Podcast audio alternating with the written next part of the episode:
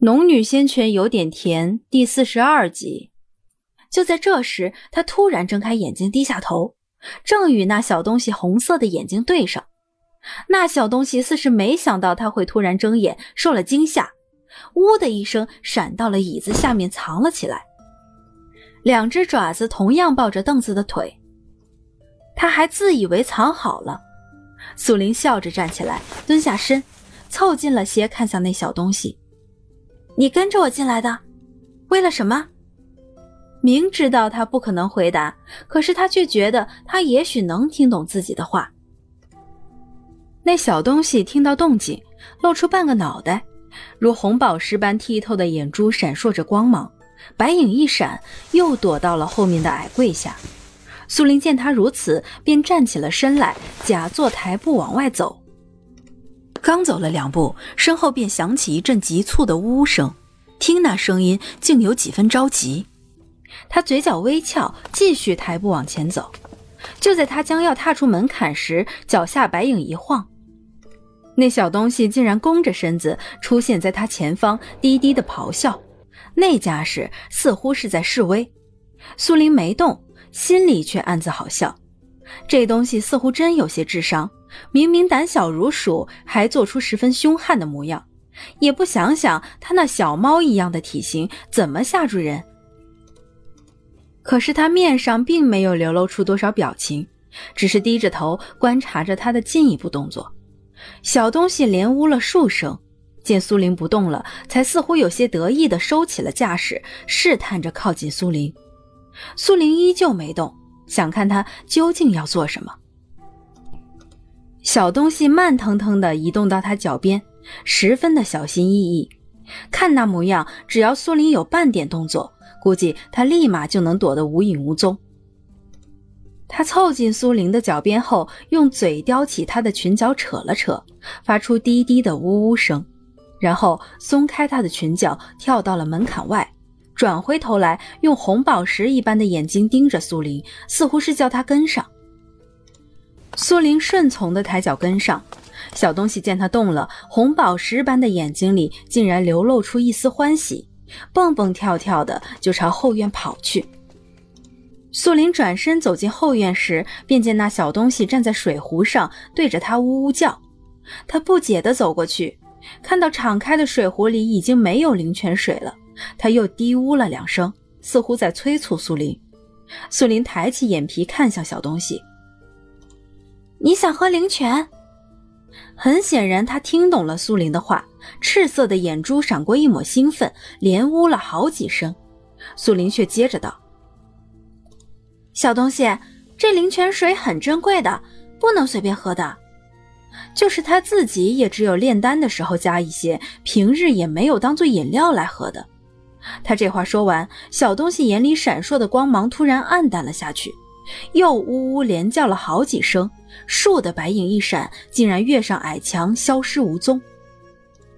苏林没想到他就这么跑了，笑着摇了摇头，并没有把此事放在心上，转身走出了院子。这会儿，柳氏也收拾好东西，在院子里招呼了张婶一声。不多时，张婶也独自一人从屋里走出来。走吧，刚刚我去村头的李武家说了声，雇了他家的马车，我们坐车过去快一点。我正说着去雇辆车呢。还是张婶想的周到，苏林接了句：“你娘这身子骨，脚程太慢了，还是坐车稳妥些。”张婶又道：“说半天，你们俩都嫌我累赘呢。”柳氏毫不在意的说着笑着，苏林笑嘻嘻的挽着柳氏的肩膀：“ 哪里是嫌娘累赘呢？我和张婶都是关心你。”几人说说笑笑到了村头。李武已经等着了。如今村里头的人都知道柳氏的女儿出息了，成了无极派的弟子。在凡人心中，那些修仙门派都是仙人洞府一般的存在。是以李武见了苏玲，也有些局促起来。倒是苏玲笑眯眯的唤了声“武叔”，让李武受宠若惊的哀了声：“他武叔，麻烦你了。”柳氏笑着道了声谢。李武赶紧摆手。不麻烦，不麻烦，几人这才坐着李武的马车，摇摇晃晃地往青云城去。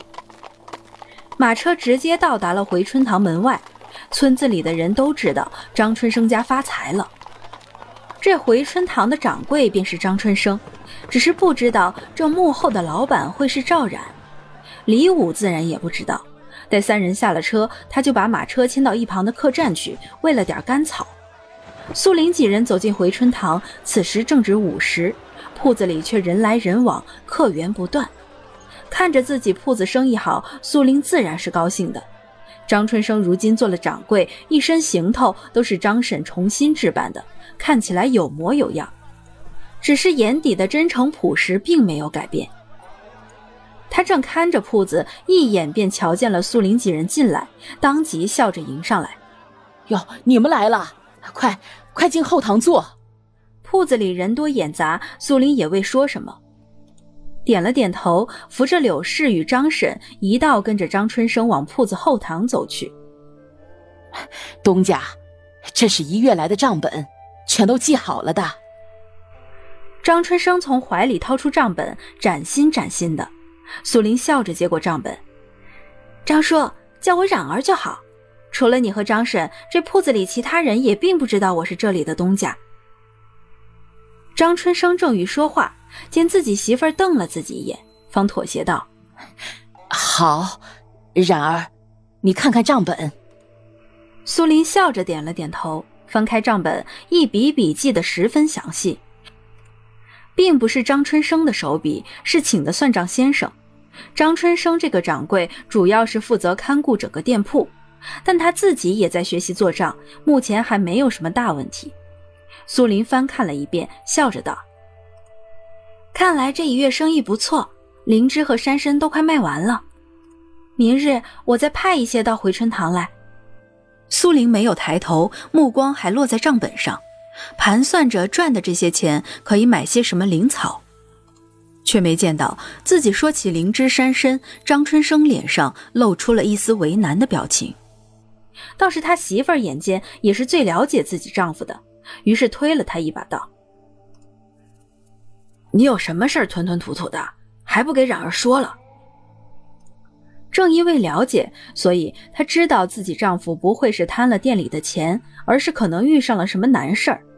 苏林听到张婶的话，抬起头来，见到张春生有些为难的表情，询问道：“张叔，有什么事儿你说吧，趁我这两日在，能解决的都解决了。”柳氏也在一旁道：“是啊，他说，有什么事你说，冉儿会有办法的。”张春生看了苏林和柳氏一眼，厚厚的嘴唇抿了一下：“哎，是今早，冉儿四婶来到回春堂，把最后一根灵芝拿走了。我向他要钱，他说这铺子是冉儿的，就是赵家的，自己在自己家拿东西还要钱。”我一时也不知道怎么说，便叫他给走了。冉儿啊，是张叔的错，你从我工钱里扣吧。张春生的话已经说得很明白，是张世强拿的，这倒与他没有太大关系。只是张氏怎么会知道这回春堂是自己开的？除了眼下这屋子里的四人，还真没有其他人知道。苏玲见张春生自责不已，连忙说道：“这事与张叔无关，张叔也尽管放心，这灵芝我会亲自去拿回来。以后这回春堂不管是谁来，都得拿了银子来买。”说到这儿，素玲顿了顿，看向张春生：“张叔，如今回春堂的生意逐渐变好，我猜想也会有其他商家来捣乱。你看什么时候得空，去雇几个会功夫的人来照看着店铺。”毕竟，我们铺子里的招牌灵芝山参这样的珍贵药品，丢了一件，损了半点都是不小的损失。张春生立马应了，让苏林他们在此坐着，他这就去雇人。苏林刚好有空，可以看顾店铺，便让张春生去了。待张春生走了，张婶才道：“我家这口子就是性子太平了。”要是你家四婶再来，保不齐还得被骗了什么走。找点人看铺子也是好的。嗯，这件事也是提醒我们，铺子越做越大，眼红的想占便宜的人多了去了。想要保住它，也得有相应的实力。”苏玲说道。这话让张婶他们听来是说要多雇点人看铺子。苏玲的意思却不止于此。这一月，不管是无极派还是回春堂，都让他明白，只有实力足够了，才没有人敢随便打自己的主意。张春生离开不久，苏林和柳氏、张婶便留在后堂坐着，随意聊聊天。苏林偶尔起身揭开帘子，看看铺子里的光景，不过更多时候还是留在后堂坐着，陪柳氏、张婶说话。